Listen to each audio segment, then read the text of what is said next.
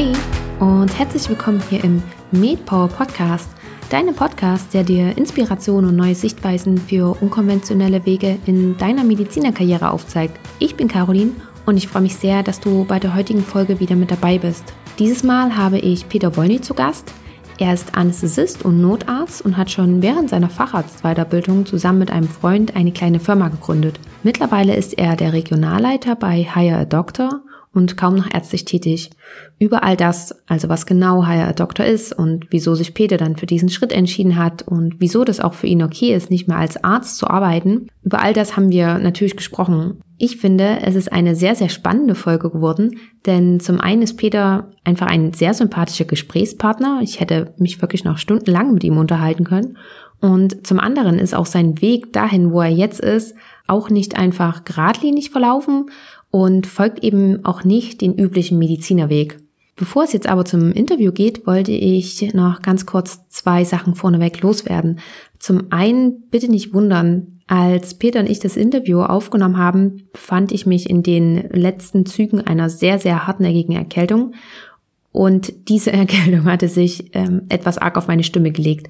Falls ich also etwas komisch klinge an der einen oder anderen Stelle, dann liegt das noch daran. Und zum anderen hatten wir kleine Probleme mit der Internetleitung. Wir mussten zum Teil das Gespräch ganz einfach ähm, mehrmals unterbrechen und zu Beginn des Gesprächs, beziehungsweise also zu Beginn des Interviews ist es noch etwas zu hören. Es wird dann aber auch schnell besser. Genau, wir mussten dann einfach mal kurz wechseln mit der Internetleitung und dann war die soweit stabil, dass wir auch das Interview aufnehmen konnten. Also bleib unbedingt am Ball, denn die Folge lohnt sich definitiv. Ich wünsche dir ganz viel Spaß dabei. Herzlich willkommen hier im MedPower Podcast, Peter Wolny. Hallo Peter, schön, dass du mit dabei bist. Herzlich willkommen. Hallo Caroline, ich freue mich, dass ich dabei sein darf. Ich freue mich erst recht, dass du Ja gesagt hast zu diesem Interview, denn Peter, du bist Anästhesist und Notarzt und du hast dich nebenbei auch noch selbstständig gemacht mit Hire a Doctor und Notarztservice und du bist Experte für Interimslösungen im medizinischen Bereich. Wir sprechen das alles an, hoffe ich. Das machen wir alles heute. Ähm, vorneweg die Frage aber von mir, war das schon immer dein Plan, ähm, bevor du angefangen hast zu studieren, so zweigleisig zu fahren? Oder äh, was war ursprünglich deine Intention? Nee, überhaupt nicht. Also äh, das hat sich total zufällig ergeben letztendlich. Ich habe diesen Plan hatte ich nie, ähm, aber letztendlich muss man eigentlich noch viel weiter vorne anfangen. Ich hatte nicht mal den Plan, Medizin zu studieren. Also ich bin irgendwie auch zum Medizinstudium gekommen wie die Jungfrau zum Kind. Ähm, ich wusste nach dem Abitur damals überhaupt nicht, was ich machen möchte. Und ähm, das Einzige, was ich sicher wusste, ist, dass ich Zivildienst im Rettungsdienst machen möchte. Und da bin ich irgendwie so ein bisschen zur Medizin gekommen. Aber das war auch nie irgendwie jetzt quasi mein Traumberuf, den ich unbedingt werden wollte. Und so haben sich die Dinge dann eben halt entwickelt, dass ich dann irgendwann Arzt war, aber irgendwann dann auch nicht mehr so unbedingt Arzt sein wollte. Hm, also gibt es bei dir in der Familie auch keinen, keinen weiteren Arzt? Bist du der Erste? Ja, genau, überhaupt nicht. Also es ist echt äh, nicht so nicht so klassisch, sondern wirklich, ich bin der allererste, der irgendwie mit Medizin in Berührung gekommen ist, wirklich letztendlich eben durch den Zivildienst im Rettungsdienst. Also das hat meinen Weg eigentlich geprägt damals. Okay, und ähm, das heißt, damals hatte ich der Rettungsdienst so geflecht, sag ich mal, dass du dabei geblieben bist und dann aber nicht im Rettungsdienst arbeiten wolltest, sondern noch einen Schritt weitergehen wolltest, um Notarzt zu werden. War das dann der Plan? Also jein. Ne? Ähm, letztendlich war das wirklich ein echter Zufall. Also ich saß mit meinen Zivi-Kollegen damals ähm, auf der Wache und da sagte einer, er hätte sich zum Medizinertest angemeldet. Und dachte, Medizinertest, mich da erstmal belesen. Ne? Damals war das ja auch noch nicht so mit dem Internet und so und habe mich dann einfach auch mal für den Medizinertest angemeldet, weil ich dachte, na, vielleicht ist das ja was für mich. Und muss aber schon sagen, also die Notfallmedizin hat mich ganz, ganz massiv begeistert und ich, ich glaube, äh, viele, äh, die auch so Notfallmedizin affin sind, die können das äh, mitfühlen. Das ist schon so ein bisschen wie eine Sucht auch letztendlich. Mhm. Das heißt, es hat dann alles geklappt mit dem Medizinstudium und war dann für dich aber auch klar, du gehst definitiv in die Notfallmedizin oder hast du auch ähm, geschaut, was es vielleicht doch noch für Alternativen gibt und ob nicht auch vielleicht was anderes für dich interessant wäre? Ja, also letztendlich war dann klar, dass ich Anästhesist werden möchte. Das ist für mich auch irgendwie so die, der klassische äh, Notarzt ist auch Anästhesist. Und ähm, also der Weg war dann eigentlich relativ schnell klar während des Studiums mhm. dann. Okay, das heißt, nach dem Studium hast du dann deine Facharztweiterbildung gemacht? Genau, ja. Und warst nebenbei dann schon auch als Notarzt tätig? Genau, ich konnte gleich direkt quasi nach Erhalt meiner Approbation als Notarzt tätig sein, weil ich die ersten zwei Berufsjahre in Frankreich tätig war. Und in Frankreich kann man als approbierter Arzt direkt am Notarztdienst teilnehmen. Also quasi ähm, ohne Übergang ähm, von der Zeit als Rettungsassistent direkt als Notarzt gearbeitet. Ah, okay. Wie bist du denn nach Frankreich gekommen? Auch so eine witzige Geschichte. Also ich wollte total gerne ins Ausland ähm, bin schon immer so ein bisschen Frankreich-affin in der Schule, ähm, auch in Frankreich häufiger mal im Urlaub gewesen und bin dann da in der Erasmus-Sprechstunde durch Zufall dazu gekommen, dass ich der Erste von meiner Uni sein durfte, der damals nach Paris gehen durfte. Und dann war ich ein halbes Jahr in Paris. Ähm, und so konnte ich natürlich auch relativ gut äh, Französisch ähm, nach Ende meines Studiums und habe äh, auch eine Stellenanzeige entdeckt ähm, von einer französischen Klinik hier im Grenzgebiet, die äh, sowohl eine deutsche Weit als auch die Möglichkeit geboten hat, direkt eben als Notarzt tätig zu sein im grenzüberschreitenden Notarztdienst. Und so konnte ich direkt ähm, nach meiner Rettungsassistentenkarriere, nach Erhalt der Approbation, dann auch gleich als Notarzt im Rettungsdienst tätig sein. Mhm, okay, das heißt nur mal ganz kurz, ähm, damit wir uns so ein bisschen orientieren. In welchem Studienjahr bist du nach Frankreich gegangen? was war denn das? Äh, das weiß ich schon gar nicht so ganz genau. Ähm, das war das siebte Semester damals, genau. okay. Und dann hast du dich danach, das war dann sozusagen parallel. Du hast dann in Deutschland weiter studiert und hast dann also ich war nur ein Semester in Paris damals. Ich war ein Semester ähm, in Paris, konnte mir da auch einige Dinge in Deutschland anerkennen. Das äh, damals dritte klinische Semester hat sich ähm, ins Ausland zu gehen, weil da in Deutschland relativ wenig, glaube ich, nur ein oder zwei Sachen dann im Folgesemester eben nachholen musste. Und dieser grenzüberschreitende Notarzt, den hast du dann wann oder wie gemacht? Also das war dann direkt nach dem, also war meine erste Stelle. Also ich habe dann im Ende 2005 meine Approbation erhalten und habe Anfang 2006 dann eben als Assistenzarzt in dieser französischen Klinik begonnen. Und diese französische Klinik macht seit vielen Jahren ähm, eine Kooperation mit äh, dem DRK hier, dass das NEF äh, aus Deutschland nachts ähm, in Frankreich so äh, gibt es, wenn es Einsätze in Deutschland gibt, fährt man mit dem deutschen NEF raus und für Einsätze in Frankreich dann eben mit der französischen Krankenschwester oder dem Krankenpfleger dann mit dem französischen NEF. Ah, verstehe. Und welche Klinik war denn das, falls jetzt hier jemand zuhört und sich denkt, ah, ich spreche doch auch Französisch und möchte gerne einen Notarzt fahren, das klingt mega spannend. Also es war das äh, Centre Hospitalier in Wissembourg, also äh, auf Deutsch war im Nordelsass. Auf Deutsch nochmal bitte? Eisenburg. Super. Dann würde ich das nämlich einmal mit in den Show Notes verlinken, falls ja. da jemand noch mit Interesse hat. Mhm. Okay, perfekt. Das hast du zwei Jahre lang gemacht und dann ähm, hast du deine Assistenzarztzeit in Deutschland fortgesetzt. Genau, also es gab letztendlich damals zu der äh, Zeit dann zwei Möglichkeiten, entweder eben in Frankreich äh, die Facharztausbildung weitermachen oder eben nach Deutschland äh, zu gehen. Und ich wollte aber dann schon eigentlich meine Facharztausbildung in Deutschland zu Ende machen und bin dann zu einem Haus der Schwerpunktversorgung nach Karlsruhe ähm, gegangen, wo ich dann auch Jahre tätig war dann. Wie kam es dann aber, dass du dich dann doch nicht dafür entschieden hast, in der Klinik zu bleiben, sondern stattdessen noch ein bisschen was anderes zu machen?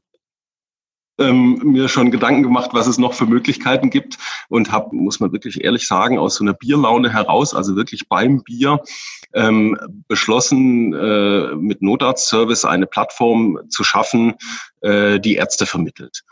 Und das Konzept war damals zu der Zeit völlig ähm, innovativ und überhaupt noch nicht auf dem Markt vorhanden. Ähm, wir hatten ein online-basiertes ähm, Matching-System äh, gebastelt, wo wir eben Arzt und Klinik auf der Plattform zusammenführen.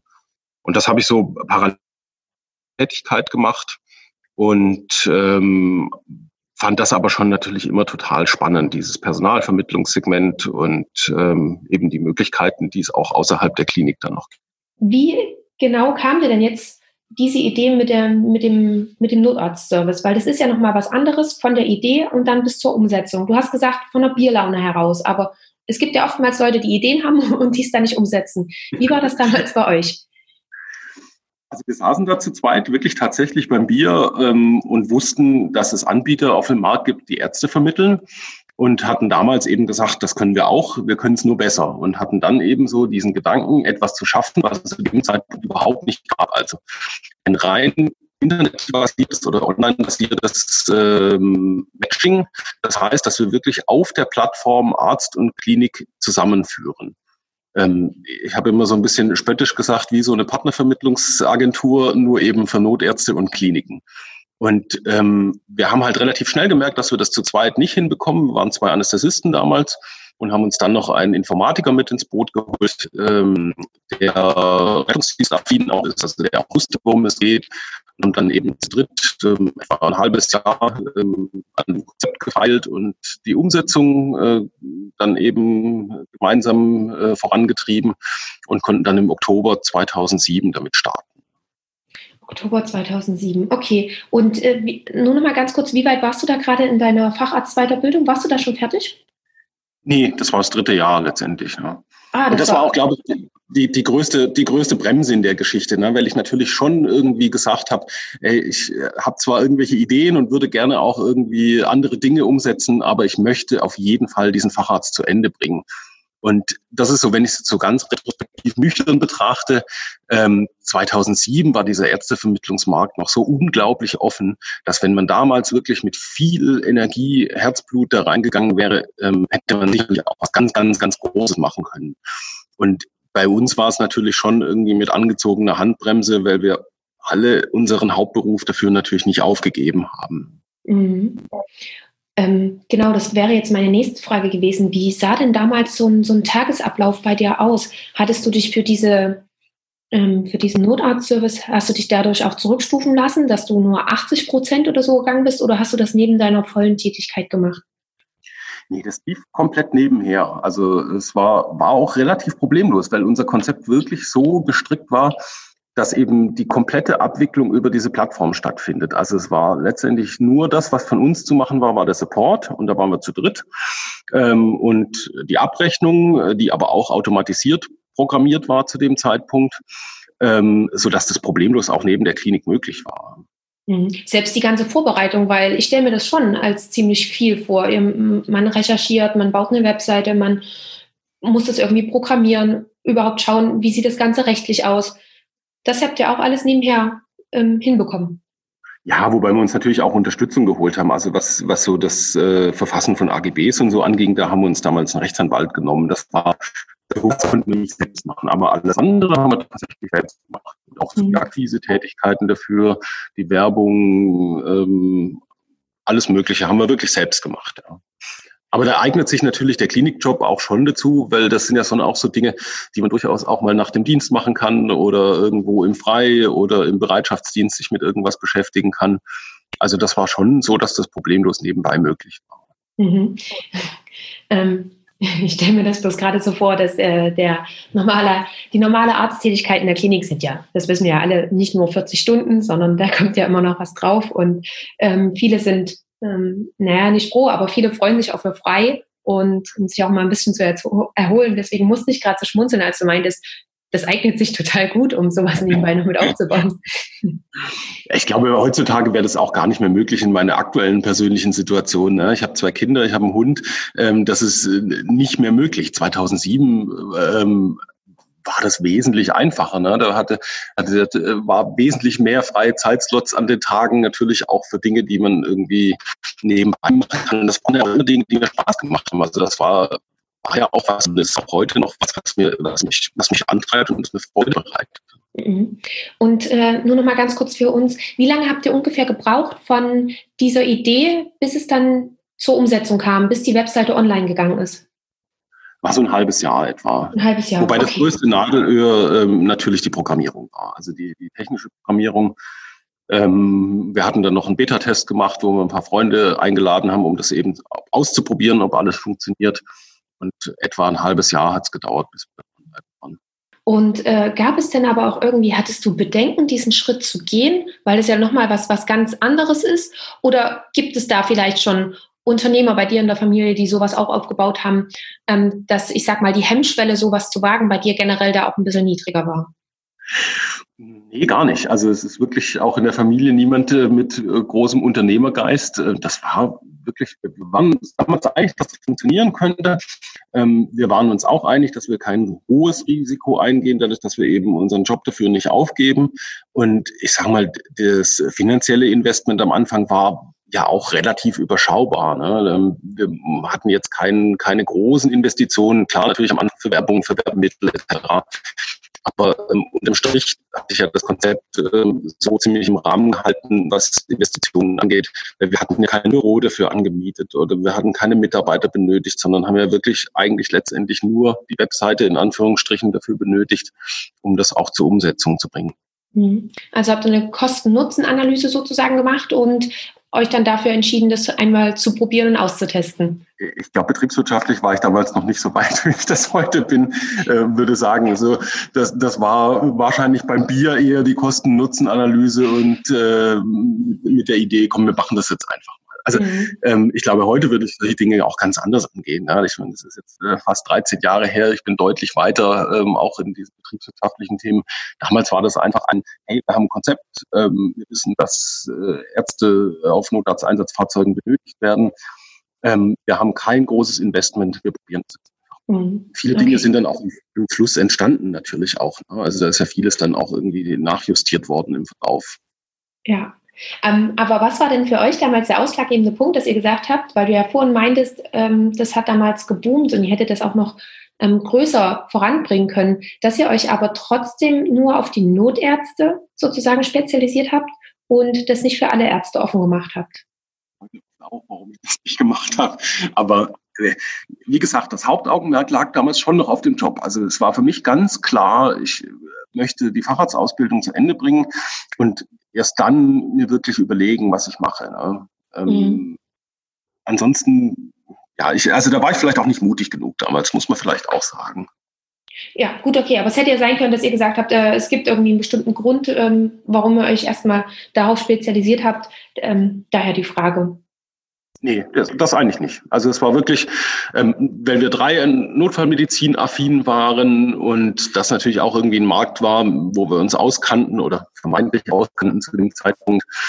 Ähm, aber jetzt, dass wir wirklich ganz gezielt gesagt haben, wir machen das nur die Notärzte, weil äh, gab es eigentlich nicht, sondern es war wirklich so eben der Gedanke zu sagen, wir schaffen da eine Plattform eben um Notärzte. Mhm. Und weil ihr natürlich auch den Bedarf gesehen habt, dass, dass genau. der da ist, ja. Genau. Okay, also du hast dich dafür entschieden, äh, trotzdem noch deine Facharztweiterbildung zu machen. Und wie ging es denn dann weiter? Hm, ich habe schon immer wieder so ein bisschen Zweifel gehabt an dem Beruf ne? ich, oder an, an, an dem Job in der Anästhesie allgemein. Ähm, da gab es schon einige äh, Situationen, wo ich mich wirklich gefragt habe, wie soll denn das auf Dauer weitergehen? Ne? Weil letztendlich die Anästhesie natürlich den ganz großen Nachteil hat, ähm, dass eigentlich eine Niederlassung keine echte Option ist. Natürlich kann man sich als Anästhesist niederlassen, aber das ist irgendwie war für mich nie eine echte Option. Und der Gedanke irgendwie äh, mit Mitte 30 äh, noch 30 Jahre in irgendeiner Klinik zu stecken und nur das zu machen, ohne irgendwie so richtig ähm, weiterzukommen, hat mich schon immer wieder gestört, so dass ich auch viel die Fühler ausgestreckt habe und überlegt habe, was es nach, noch für Alternativen gibt. Ähm, und warum hast du aber keine, also was genau waren die Gründe, dass du keine Zukunft für dich in der Klinik gesehen hast? Weil ähm, andere streben zum Beispiel eine Oberarztstelle an oder ähm, ja, was es da nicht sonst noch so alles gibt an, an Aufstiegs- und Karrierechancen. Warum mhm. war das für dich keine Option? Das kann ich gar nicht so genau sagen, aber ich habe mich da, wenn ich so darüber nachgedacht habe, habe mich da einfach nicht gesehen in dieser Oberarztrolle für 25 Jahre bis zum Ruhestand das war für mich irgendwie unvorstellbar. Ne? Obwohl es natürlich letztendlich klar eigentlich der klassische Weg ist. Ne? Was, was macht man als Facharzt? Also entweder bleibt man ewiger Facharzt, das ist gar keine Option. Ähm, man wird Oberarzt irgendwo oder man äh, lässt sich nieder als Anästhesist, aber irgendwie war das alles nichts, ähm, womit ich mich gedanklich wirklich anfreunden konnte. Mhm. Und wie, wie genau ging dann dein Weg weiter? Du hast dann gesucht sozusagen, was kannst du alternativ machen? Und wo, wohin hat dich deine Suche geführt? Also ich habe immer wieder so geschaut, ähm, was es für Optionen gibt, habe auch ähm, sehr viel versucht, äh, Dinge zu machen, die auch als Anästhesist so drumherum möglich sind. Also natürlich klassische Notarztdienste, aber ich war auch im Bereich Auslandsrückholungen für Versicherungen unterwegs mit äh, Learjet und Linie. Ähm, habe medizinische VIP-Betreuung gemacht, war als Freelancer ähm, auf dem Rettungshubschrauber. Also ich habe immer wieder auch so ein bisschen geschaut, was gibt's denn noch so für andere Möglichkeiten als Anästhesist klassisch. Ähm, habe aber einmal auch ähm, eine Chance gehabt, die ich sehr, sehr spannend fand, wo wir damals aber nicht zusammengekommen sind. Das waren Unternehmen, die einen ärztlichen Leiter für ihre Auslandsassistance gesucht haben. Also es ist ein Unternehmen, die ähm, eben für Versicherungen äh, tätig sind und da Leute zurückholen, aber natürlich auch Callcenter betreiben. Ähm, und die hatten damals einen ärztlichen Leiter gesucht. Das war schon irgendwie so die erste, der erste Versuch, dann der Klinik zu entfliehen. Das ist ja spannend. Ähm, wo, wo, hast du denn diese ganz vielen Möglichkeiten? Ähm, wo, wo hast du dich denn darüber informiert oder wie bist du dazu gekommen? Also ich bin ein ganz, ganz großer Netzwerker. Ne? Ähm, das ist wirklich ähm, schon alleine durch Notarzt-Service ist, ist es so, dass ich unglaublich viele Leute kennengelernt habe äh, während meiner Karriere. Und ähm, ich versuche auch ein großes Netzwerk zu pflegen und dieses Netzwerk auch zu nutzen. Und so stolpert man dann immer wieder mal über Möglichkeiten und Dinge, die einem über das Netzwerk dann eben äh, zufliegen, ähm, so dass man da halt darüber auch mal andere Möglichkeiten ähm, ausprobieren kann. War das aber für dich, äh, weil du meintest, du hast ja noch was anderes gesucht. Ähm, du hättest ja auch den Notarztservice etwas mehr ausbauen können. Warum war das keine Alternative für dich? Ich glaube, da haben wir echt den Zeitpunkt verpasst. Ne? Ähm, das war so Richtung Ende meiner Facharztausbildung, war ja eigentlich das Honorararztwesen in Deutschland schon auf einem absoluten Maximum. Also man muss sagen, so 2009, 2010 waren ja wirklich die ähm, in Anführungszeichen fetten Jahre des Honorararztdaseins. Und den Zeitpunkt hatten wir so ein bisschen verpasst damals. Mhm, okay, das heißt, ähm, ihr habt euch dann dafür entschieden, dass Notarztservice sozusagen weiter parallel läuft, aber gerade du ähm, irgendwie noch was anderes brauchst. Genau, ja, so war es letztendlich, ja. Und äh, wie, wie kann ich mir das denn vorstellen? Wie lange hast du dich denn so ein bisschen ausprobiert, gerade mit der Auslandsrückholung oder mit der ähm, WIP-Betreuung? So ungefähr, dass wir eine Zeitspanne nur haben. Ich habe da relativ früh mit begonnen. Ähm, also die ersten Auslandsrückholungen habe ich auch schon 2008, 2009 gemacht, wobei mir da natürlich auch immer wieder natürlich Angebote zugeflogen sind, die über Notarztservice eingestellt wurden. Also Auftraggeber, die eben Aufträge eingestellt haben, wo ich dann auch gesagt habe, hey, das ist was, was ich durchaus auch selbst machen kann. Okay, äh, warst du sozusagen dein eigener Kunde? Genau, ja. Und wie können wir uns das vorstellen? Wie ging es dann weiter, beziehungsweise wie bist du im Endeffekt zu Hire a Doctor gekommen? Hm. Also es war dann so, ähm, dass ich einen äh, Vertrag hatte, der 2012 ausgelaufen ist bei der Klinik in Karlsruhe und ähm, das auch so ein bisschen die, die große Veränderungsphase in meinem Leben war. Ich hatte da geheiratet 2011. 2012 ist unsere Tochter auf die Welt gekommen und ähm, war da dann quasi frischer Facharzt Anfang 2012 und habe da dann aber gemerkt, dass es irgendwie alles gar nicht mehr passt. Ne? Also äh, die Vereinbarkeit von Familie und Beruf war für mich dann echt das Problem ähm, weil ich sehr viele Dienste in der Klinik machen musste und ähm, hatte dann zusätzlich noch das Problem, dass die Verwaltung damals in der Klinik mit der Vertragsverlängerung überhaupt nicht vorwärts gekommen ist. Und das war in einer Lebensphase von mir, äh, wie gesagt, äh, geheiratet, Haus gekauft, Kind gekriegt und dann irgendwie mit dem, äh, mit dem Arbeitsvertrag, also mit der Verlängerung so in der Luft zu hängen. Das hat mich ganz massiv angetrieben, mich eben nach Alternativen umzuschauen. Mhm. Und Haya Doktor hat damals wirklich, also für mich genau zum richtigen Zeitpunkt ähm, eine Rundmail verfasst, ähm, in der Anästhesisten gesucht wurden, die Interesse an einer gemischt administrativ-klinischen Tätigkeit haben. Ähm, vielleicht kurz zum Verständnis. Haya Doktor ist äh, seit 2005 auf dem Markt, ein klassischer Honorararztvermittler, der ähm, eben alle Fachrichtungen vermittelt und auch gegründet von einem Anästhesisten. Und da hatte ich mich sehr, sehr früh nach Erhalt meiner Approbation schon registriert, weil ich damals schon neugierig war. Ähm, vielleicht auch eines der Dinge äh, zu suchen, was es für Alternativen gibt. Ähm, und da kam eben dann äh, Anfang oder im Frühjahr 2012 diese Rundmail und da habe ich gedacht, es ist genau mein Ding. So dieses Organisieren, ähm, diese Mischung aus ähm, etwas aufbauen, aber trotzdem weiterhin ärztlich tätig zu sein, da habe ich mich schon alleine damals in diesem Ausschreibungstext sofort wiedererkannt. Okay, also es war sozusagen eine, ähm, eine ganz normale Anzeige, die du bekommen hast. Du hast dich darauf ganz normal beworben und wurdest anscheinend genommen. Genau, ja. Ich bin ja damals nach Berlin gereist zum Vorstellungsgespräch, ähm, habe den Michael Weber kennengelernt, der äh, Gründer und Geschäftsführer. Und es war einfach, wir waren uns von Anfang an total sympathisch, weil wir echt völlig auf einer Wellenlänge waren. Ähm, er wusste natürlich um meine Notarztservice-Vergangenheit, wusste natürlich auch, dass ich äh, mit diesem Personalvermittlungssegment schon die ersten Berührungspunkte hatte. Und somit hat das eigentlich sofort gepasst. Also es war eigentlich in Berlin beim Vorstellungsgespräch für uns beide schon klar, dass wir das gemeinsam probieren müssen. Sehr cool manchmal passt es ja so ganz einfach, ne? weil du meintest, ja. es kamen so ganz viele Veränderungen und ähm, genau in diesem Moment, wenn man was sucht, dann kommt es auf einen zu und es passt dann auch so, so weiterhin. Das ja. ist manchmal schon kurios, was alles so spontan passieren kann. Genau, ähm, ja. Wie sah das denn dann aber bei dir aus? Wie können wir uns deine Tätigkeit damals vorstellen? Also es war so, dass ich ähm, zunächst im Homeoffice begonnen habe. Ich konnte natürlich auf die äh, Ressourcen von HR Doktor komplett zurückgreifen, ähm, sprich die Kliniken, die da alle im System waren, die Ansprechpartner etc.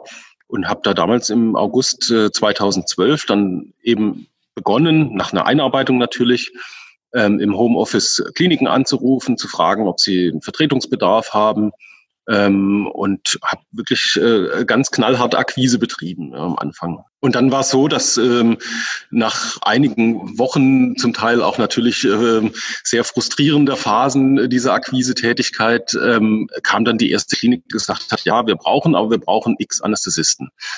Und dann hatte ich natürlich so ein Henne-Ei-Problem. Ne? Erst ähm, hatte ich keine Kliniken und dann hatte ich plötzlich die Kliniken, aber keine Anästhesisten dazu. Und ähm, man muss vielleicht dazu sagen, ähm, ich, der Teil bei der Higher Doctor Group, für den ich arbeite, macht Arbeitnehmerüberlassung, also ärztliche Zeitarbeit. Nicht das, was man so unter dem klassischen Honorararzt kennt, sondern eben ein Anstellungsverhältnis zwischen Arzt und der Agentur.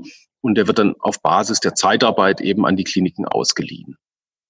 Und das war damals noch gar nicht so etabliert letztendlich. Also da ist äh, HR Doktor mit der Anästhesieagentur heißt das ein großer Vorreiter gewesen. Wir haben 2009 damit begonnen, obwohl eigentlich quasi da die, die Honorararztphase noch im, im richtigen Boom war eigentlich.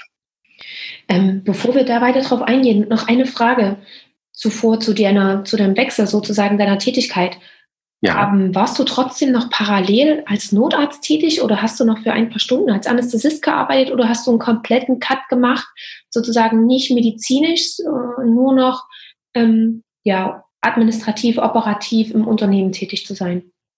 Nee, also es war als, die Stellenanzeige war schon ähm, als gemischt administrativ-klinische Tätigkeit formuliert und ähm, letztendlich habe ich mich dann sozusagen selbst verliehen in der Anfangsphase. Also ich bin dann wirklich als Anästhesist in die Kliniken gegangen, die Kunde ähm, bei uns waren und habe dann selbst Vertretungen übernommen. Mhm. Und das war so eine Mischung 50-50 äh, etwa, ne? dass man, also bis es soweit war, bis die ersten Kliniken eben da waren, ähm, war es so, dass es so eine 50-50-Mischung war, halb Klinik, ähm, halb Schreibtisch. Hm, okay. Und bist du nebenbei auch trotzdem nach Notarzt gefahren? Ja, ja, ja. Also freiberufliche Notarzttätigkeiten habe ich immer weitergemacht, weil da konnte ich nicht loslassen. Da sind wir wieder an der Sucht vom Anfang. Ne? ja. ähm, nur mal so, dass wir uns das ungefähr vorstellen können. Wie viele Einsätze hast du ungefähr so gemacht im Monat? Hm, das ist schwer zu sagen letztendlich. Also ich habe ähm, eigentlich schon versucht, zwei, drei Dienste im, im Monat zu machen. Immer, ähm, ja, so zwei, drei Dienste etwa, ja. Okay, okay. Ähm, gut, und dann würde ich jetzt gerne nochmal zu Hire a Doctor zurückkommen, weil du hast mir auch schon eine Frage vorneweg beantwortet, nämlich ob es eher diese, diese klassische Ärztevermittlung ist oder ob es wirklich diese Zeitarbeitsfirma ist. Und du hast gesagt, das ist mit der Anästhesieagentur. Das heißt, für Hire a Nurse und Hire a Paramedic, was er ja auch noch anbietet, ist es das nicht oder ist es das dort auch? Ja, also da, das ist ein bisschen komplex, diese ganze Geschichte. Also angefangen hat es alles als Honorararztvermittler, Honorarpflegevermittler im weiteren Verlauf. Ähm, und es gab aber schon sehr frühzeitig die ersten Bestrebungen, auch äh, sozialversicherungsrechtlich saubere Modelle anzubieten. Und da ist eben äh, die Zeitarbeit eine äh, der Möglichkeiten überhaupt.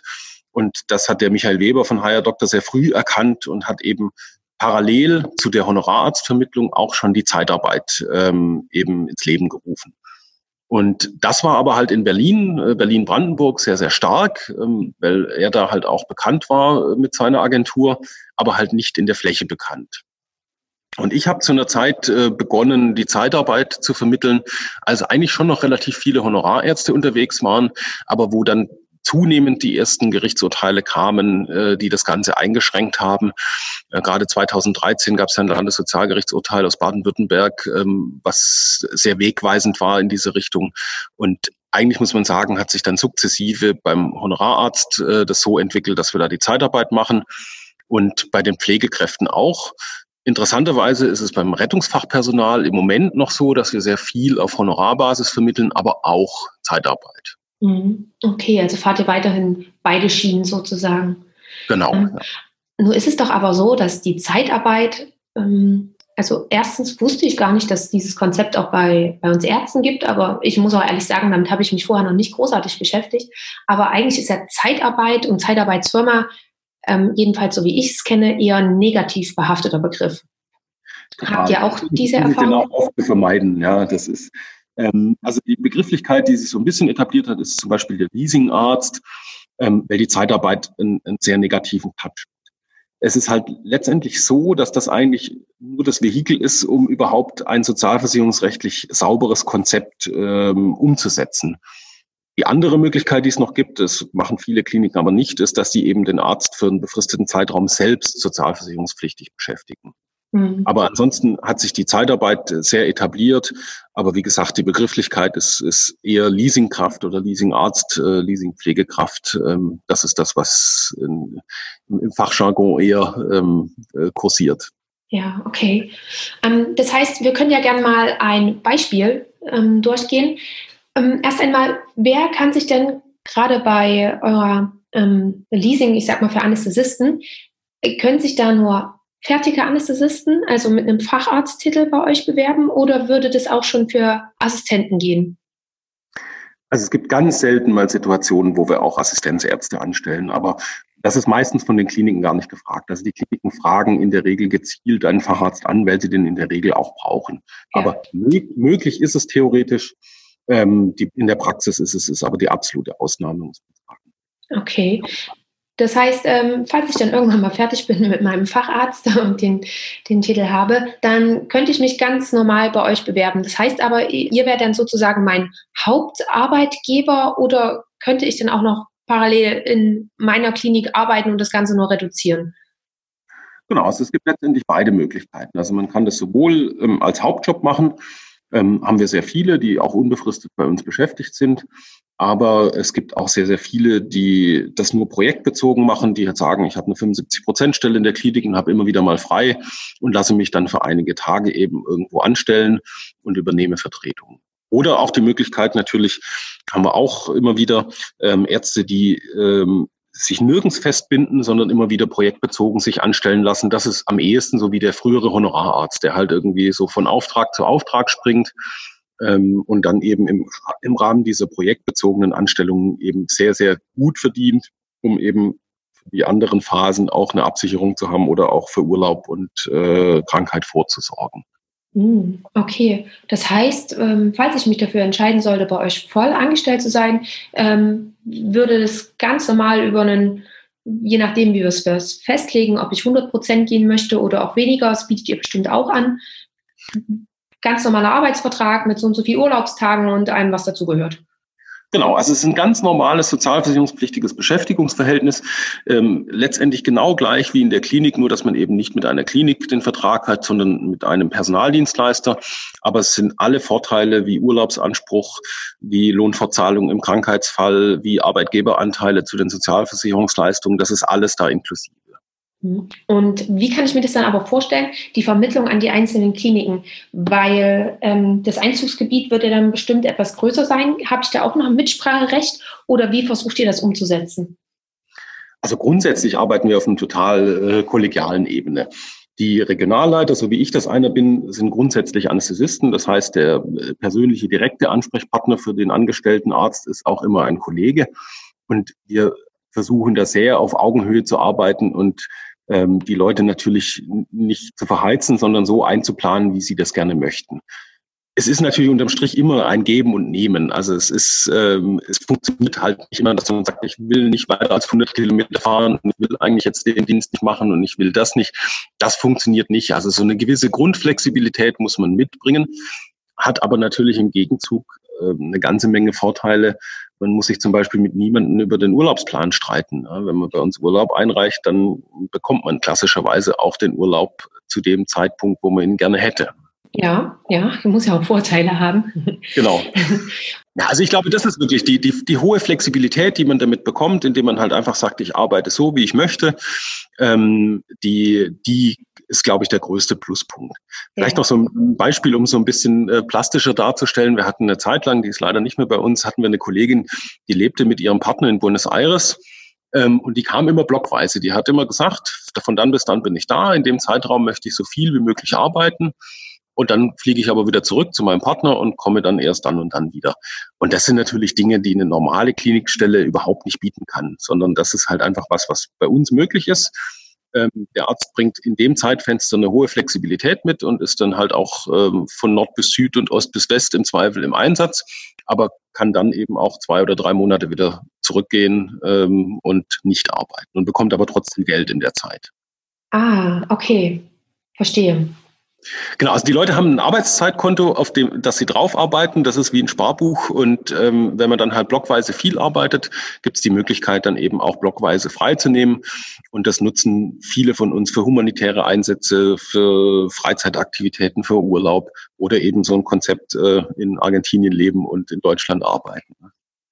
Habt ihr da ähm, so gewisse, hm, wie sagt man denn am besten dazu, ähm, so na, wie, sowas wie Vorlagen, ähm, so ungefähr ja zwei Monate arbeiten gehen, einen Monat ähm, frei für private Sachen oder wie du es gerade gesagt hast, humanitäre Angelegenheiten oder ähnliches. Gibt es da solche Konzepte bei euch oder wird es alles individuell immer gestaltet? Das ist total individuell. Und es ist auch jeder, jeder von uns arbeitet so, wie er das für sich gerne möchte. Also es ist nicht so, dass wir da irgendwie einen, einen Rahmen vorgeben, sondern es ist wirklich jeder total individuell ähm, in seinen Entscheidungen. Und das ist auch das, was mir eigentlich am größten Freude bereitet bei dem Job, dass man halt wirklich auch schauen kann, dass man die individuellen Bedürfnisse des Einzelnen auch da irgendwie befriedigt und wir haben auch Leute, die bringen ihren Hund mit äh, zum Einsatz. Das heißt, man braucht eine Unterkunft, wo der Hund äh, unterkommt. Oder jetzt aktuell eine Kollegin, die zwei Katzen hat und die gerne mitnehmen möchte. Und das sind alles so Sachen, die machen total Spaß, äh, das zu organisieren, dass derjenige bei uns eben ähm, Freude an seinem Beruf haben kann dann auch. Ähm, weil du jetzt gerade von Unterkunft gesprochen hast. Das heißt, falls dann wirklich mal eine Klinik so weit entfernt sein sollte, dass man das nicht an einem Tag schafft zu fahren, dann würdet ihr auch die Unterkunft stellen oder habe ich das jetzt richtig verstanden? Genau, die Unterkunft ist grundsätzlich inklusive. Und es ist schon bei den meisten so, ähm, jetzt von, von den Berlinern mal abgesehen, die meisten sind schon so, dass sie wochenweise extern arbeiten. Also die mhm. sind in der Regel nicht zu Hause. Bei den Berlinern schaffen wir es natürlich schon, ähm, die in Berlin und Umland einzusetzen, wobei da natürlich trotzdem auch weite Fahrtstrecken zum Teil auf die zukommen. Ja, okay. Und ähm, nochmal ganz kurz zurück, du bist jetzt Regionalleiter. Und genau. Wie, genau, wie viele Regionen deckt ihr denn ab bei Higher Doctor? Also wir haben uns das Bundesgebiet für dritt aufgeteilt ähm, bei der Anästhesie. Äh, wir sind drei Anästhesisten und ähm, machen eben zu dritt quasi die Regionalleitung und haben aber noch ähm, Kolleginnen und Kollegen im Team, die uns bei den ganzen administrativen Dingen auch unterstützen natürlich. Mhm. Okay. Und noch eine Frage, die mir, ähm, weil du es vorhin gerade erzählt hattest, äh, dass ihr versucht, das so individuell wie möglich zu gestalten. Das ist natürlich aber auch ein wahnsinniger Aufwand, oder? Total, ja, natürlich. Definitiv. Also es ist oft so, dass, dass da eine Menge Arbeit dahinter steckt, das am Schluss so hinzubekommen, wie der oder diejenige das gerne möchte. Aber das ist, das ist so ein bisschen unser Konzept halt letztendlich auch. Ja. Dass wir die Leute damit glücklich machen, Ähm, und ich, ich denke, das funktioniert sehr, sehr gut. Ja, okay. Ähm, und gab es denn für dich, ähm, weil du ja auch vorhin meintest, dass du damals 2007 betriebswirtschaftlich noch nicht ganz so tief in der Materie standest, ähm, hast du dich dort jetzt auch noch fortgebildet oder war das eher nebenbei so ein äh, Learning by Doing? Also am Anfang war es total Learning by Doing und ich habe auch immer gewitzelt und habe gesagt, ich bin nur Arzt, sonst kann ich nichts. Ähm, habe aber sehr oft natürlich gemerkt, dass ich da auch an meine Grenzen stoße und ähm, habe dann beschlossen, dass ich da noch irgendwas tun muss und habe äh, mich dann weitergebildet. Ich habe äh, einen MBA Führung und Management im Gesundheitswesen gemacht an der Hochschule in Neu-Ulm, ähm, den ich letztes Jahr dann abgeschlossen habe. Hat zweieinhalb Jahre gedauert, ähm, so dass ich jetzt auch sagen kann, jetzt habe ich auch betriebswirtschaftliche Kenntnisse.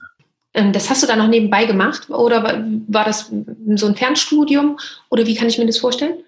Habe ich nebenbei gemacht. Also es gab immer drei bis vier Präsenzphasen pro Semester, ähm, immer einige Tage am Stück, ähm, aber natürlich auch viel äh, zu Hause am eigenen Schreibtisch. Aber das war generell so ausgerichtet, dass man das sozusagen neben dem Job machen kann. Ja, wobei die Belastung schon immens war. Also das äh, so retrospektiv betrachtet muss man schon sagen, das war eine richtig, richtig harte Zeit, weil es einfach, ich hatte hier meinen Job natürlich weiter ähm, und das noch dazu, das war schon viel. Aber es hat ja. Spaß gemacht. Also ich habe äh, tolle Begegnungen ähm, auch gehabt, habe viel dazugelernt. Also mir hat, mich hat das deutlich weitergebracht in meiner Position. Ja, super.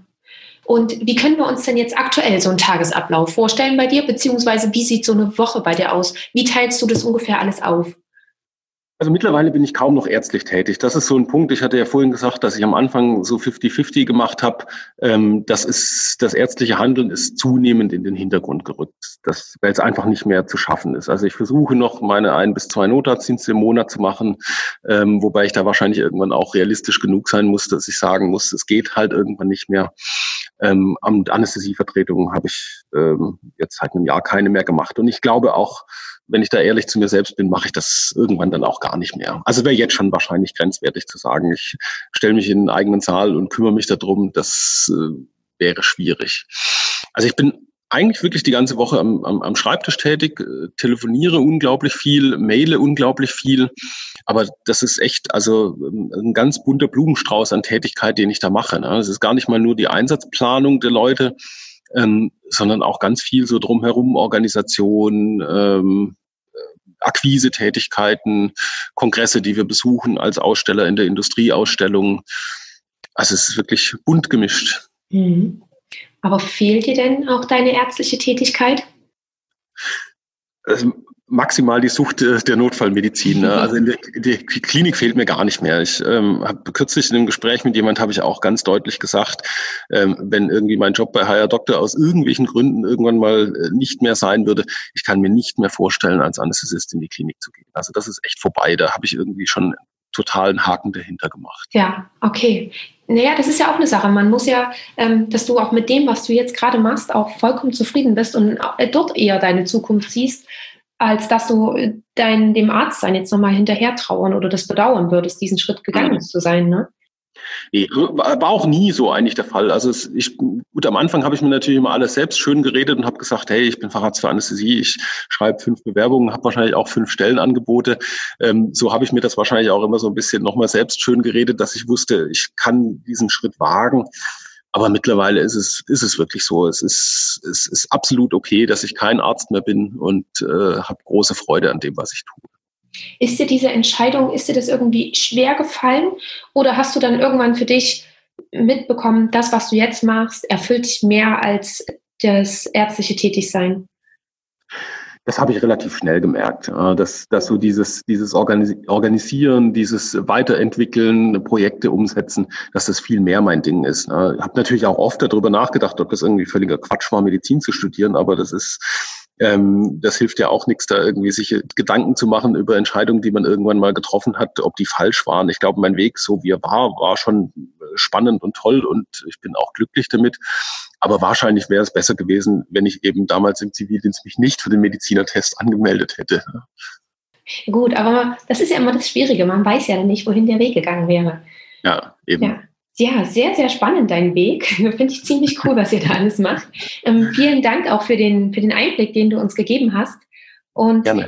eine Frage habe ich mir noch aufgeschrieben, bevor es dann zu den Abschlussfragen kommt. Mir kommt es ja so vor, dass du ähm, gerade als du das, als du so ein bisschen erzählt hast, wie du das alles gemacht hast, dass du irgendwie so ein, so ein Drive immer nach vorn hast, dass du irgendwie immer was Neues ausprobieren willst, dass du nach irgendwas noch suchst und dass du dich wirklich immer umschaust. Woher kommt das? Hast du das schon immer gehabt oder äh, was ist das, was dich da so antreibt? Also ich, ich glaube, in Worte fassen kann ich das nicht, aber es, es war tatsächlich schon immer so. Also, also dieser Organisator-Typ war ich auch schon äh, zu Gymnasiumszeiten. Also schon zu Schulzeiten war ich immer irgendwie so der, der irgendwie die Feiern organisiert hat oder da irgendwo mitgemacht hat, hier was gemacht hat. Das bin ich, glaube ich, schon so vom Typ her jemand, der äh, eben, wie vorhin gesagt, das große Netzwerk äh, pflegt, aber halt auch gerne irgendwie Dinge in die Hand nimmt und organisiert und, und, und auch macht und umsetzt. Ne? Hm. Und noch eine Frage dazu, weil du jetzt gerade auch gesagt hast, du hast Frau und zwei Kinder. Kriegst du das gut alles unter einen Hut? Oder ist es so, dass du sagst, äh, eigentlich müsste ich ein bisschen weniger arbeiten zum Beispiel? Oder hast du dir eine gute Balance geschaffen? Ob du jetzt meine Frau fragst oder mich wahrscheinlich. Ähm, ich würde sagen, ich habe eine ganz gute Balance geschaffen. Ähm, wobei ich ganz ehrlich sein muss, also die Zeit des MBA-Studiums war für alle eine echte Herausforderung. Also da ähm, wäre ich auch ohne die Hilfe meiner Frau nicht dahin gekommen, wo ich bin. Mittlerweile ähm, muss man eigentlich ganz klar sagen, ich habe eine super Balance geschaffen. Ich bin zwar gelegentlich unterwegs, ich arbeite sicherlich auch mehr als die 40 Arbeitsstunden, die in meinem Vertrag stehen, ähm, aber so, dass das sehr, sehr familienkompatibel ist. Und ich glaube, so im, im Direktvergleich zu, zur Klinik früher, kann ich halt einfach sagen, hey, meine Wochenenden sind frei, ne? die gehören äh, meiner Familie und mir. Und ähm, unter der Woche nachts arbeiten, das mache ich nur, wenn ich das mich entscheide, dass ich noch einen Notarztdienst machen möchte. Ansonsten bin ich halt, komme ich auch jeden Abend nach Hause eigentlich. Mhm. Bis auf wenige Ausnahmen, klar, wenn wir auf Kongressen sind oder wenn ich im Berliner Büro bin oder so. Aber prinzipiell ähm, glaube ich, dass ich äh, mit dem aktuellen Job hier eine deutlich bessere äh, Work-Life-Balance habe und das auch wesentlich besser familienkompatibel ist. Ja, okay. Und ähm, noch ein Blick in die Zukunft. Gibt es denn weitere Pläne bei dir? Oder ist es so, dass du bei Higher Doctor so zufrieden bist, dass du das weiter voranbringen willst und nebenbei natürlich auch noch Notarztservice mit, ähm, dass das noch mitläuft? Ja, ich hatte kürzlich einen Headhunter kontaktiert, der mein Profil total spannend fand für den Aufbau äh, eines komplett neuen Ärztevermittlers auf dem Markt. Ja, da habe ich dankend abgelehnt, ähm, weil ich wirklich so, so zufrieden bin und ich auch hier äh, Möglichkeiten habe, ähm, äh, das Unternehmen weiterzuentwickeln. Wir haben jetzt gerade hier ein neues Büro bezogen. Ähm, wir stellen neue Mitarbeiter ein, für die ich Verantwortung übernehme, also administrative Mitarbeiter. Ähm, und das macht mir große Freude, so dass ich äh, nichts anderes suche gerade im Moment. Ja. Okay, super. Dann ähm, würde ich dir jetzt gerne noch meine drei Abschlussfragen stellen. Und mhm. vorneweg möchte ich dich aber noch fragen, wir haben so ganz, ganz viele Sachen, ähm, ganz, ganz viele Dinge einmal beleuchtet. Uh, gibt es noch irgendetwas, bei dem du sagst, das ist dir noch wichtig, das möchtest du gerne noch loswerden? Hm, so ganz spontan nicht, nee. gut, haben wir alles angesprochen. Ähm, gut, dann würde ich dir noch meine drei Abschlussfragen stellen. Und mhm. die erste ist, ob du eine Buchempfehlung für uns hast. Ui.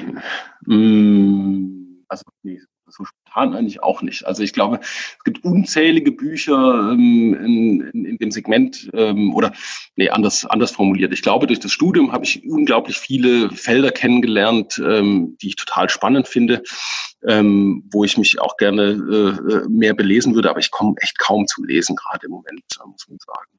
Ja. Okay, gut. Dann die nächste Frage ist, wo siehst du uns Ärzte oder den Arztberuf in 10 bis 15 Jahren? Hm.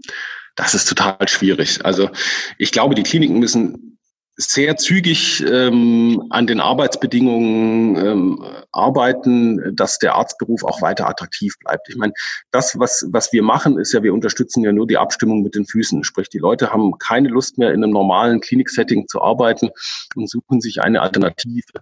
Und tief in meinem Herzen bin ich sehr, sehr viel Arzt, um zu wissen, dass das, was wir machen, auf Dauer natürlich auch nicht die Lösung ist. Also ich glaube, gerade im deutschen Gesundheitswesen muss einiges passieren, um die Attraktivität an, für Pflegekräfte und Ärzte äh, wieder deutlich nach oben zu schrauben. Ähm, und ich hoffe, dass in zehn Jahren viele Ärzte in ihrer Position in der Klinik äh, glücklich sind und wir als Personaldienstleister eben das machen, wofür wir ursprünglich angetreten sind, nämlich irgendwelche äh, Lücken irgendwo zu schließen, die durch Krankheit, Schwangerschaft oder kurzzeitige Vakanzen eben entstehen. Aber nicht, dass wir dauerhaft volle Stellen ersetzen. Okay, super. Danke dir. Und die letzte Frage ist, Gibt es einen Tipp, über den du dich damals vor dem Studium oder zu Beginn deiner Facharztweiterbildung gefreut hättest? Nee, eigentlich gar nicht, nee. Ich, also ich, es war ja das, was ich gemacht habe, war zu dem Zeitpunkt, hat mir echt ähm, Freude bereitet. Was ich jetzt vielen Leuten, glaube ich, schon ans Herz legen würde, ist, dass sie sich schon auch mit diesen betriebswirtschaftlichen Themen irgendwie ein bisschen auseinandersetzen. Also da gibt es ja unzählige Angebote mittlerweile auf dem Markt ähm, und das ist von vielen Kliniken ja auch zunehmend gefragt, wenn Führungs- und Leitungspositionen besetzt werden, dass man eben auch betriebswirtschaftliche Kenntnisse hat. Also ich glaube, ich würde jemanden, der jetzt irgendwie eine Oberarztkarriere oder gar Chefarztkarriere anstrebt, würde ich frühzeitig empfehlen, ähm, irgendwas Betriebswirtschaftliches noch nebenbei zu machen, damit es nicht so ist wie bei mir äh, mit äh, Frau, zwei Kindern und einem Hund und dann irgendwie noch nebenbei, neben der Vollzeitstelle noch zu studieren. Ja, ja, super, danke dir. Weil gerade das, was du jetzt gerade gesagt hast, ist ja auch ähm, so eine Sache, die gerade bei mir im Studium auch ganz einfach zu kurz kam. Also man hat da vielleicht mal ein Kursangebot, der geht dann eine Woche, aber mehr gab es damals bei uns nicht. Und das andere ist dann alles Eigeninitiative, aber mhm. man denkt ja vielleicht auch gar nicht dran, dass man es das überhaupt mal braucht. Von daher ganz, ganz lieben Dank für den Tipp. Ja, gerne. Ja, und dann, äh, Peter, danke ich dir ganz, ganz herzlich für dieses tolle Gespräch, dafür, dass du uns überall einen Einblick gegeben hast. Und ich würde, wenn das okay ist, ähm, alles in den Shownotes verlinken, den Kontakt zu euch. Und mhm. genau, wenn dann jemand irgendwie Fragen hat, dann kann er sich ja gerne nochmal bei euch melden, wenn das okay ist. Na klar, sehr gerne, ja. Ja, super. Dann ganz, ganz lieben Dank dir. Ja, gerne. So, das war das Gespräch mit Peter Wolny und ich hoffe, du konntest wieder einiges für dich mit rausnehmen. Ich fand das Gespräch vor allem in der Hinsicht schön, dass Peter ein Mutmacher ist. Ein Mutmacher dahingehend, dass wenn man vielleicht mit seiner aktuellen Situation unzufrieden ist und überlegt, ob man etwas anderes machen kann oder eben auch machen möchte, obwohl man doch so lange Medizin studiert hat oder obwohl man doch jetzt auch schon seinen Facharzt hat oder noch mitten in der Facharzt bei der Bildung steckt, also vielleicht war dieses Gespräch dahingehend eine kleine Bestätigung oder auch eine kleine Bekräftigung für dich, falls du tatsächlich mit deiner aktuellen Situation gerade haderst. Denn was ich vor allem auch noch so schön fand, ist, dass man auch ganz einfach nichts überstürzen muss. Man kann sich in eine neue Richtung begeben und dennoch weiterhin seine ärztliche Tätigkeit ausüben und Schritt für Schritt sich vielleicht in diese andere Richtung hineinarbeiten und hinentwickeln.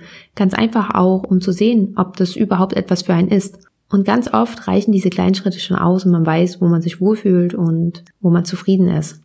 Genau, also schreib mir sehr, sehr gerne, wie du das Ganze siehst. Ich bin sehr gespannt darüber. Vielleicht denkst du ähnlich oder vielleicht denkst du da auch ganz, ganz anders drüber. Von daher, ich bin gespannt auf deine Nachricht. Du erreichst mich entweder über Social Media, da findest du den MedPower Podcast bei Instagram oder auch bei Facebook. Du kannst mir aber auch super gerne eine E-Mail schreiben oder du gehst über die Webseite. Alle Links dazu findest du in den Shownotes und natürlich packe ich dir auch alles zu Peter, also den Kontakt zu ihm und natürlich auch zu Hire a Doctor, falls dich das näher interessiert oder auch zum Notarztservice. All das findest du dann, wie gesagt, in den Shownotes. Falls dich der erwähnte MBA oder auch die Klinik in Wasserburg interessieren, so habe ich dir das ebenfalls auch noch mit in die Shownotes gepackt. So, und das war's dann auch schon wieder für diese Woche. Wir hören uns dann nächsten Donnerstag wieder, wie gewohnt. Abonniere am besten noch den Podcast, denn so verpasst du garantiert keine neue Folge mehr. Und falls du es noch nicht getan hast, dann freue ich mich auch, wenn du mir eine Bewertung bei iTunes dalässt.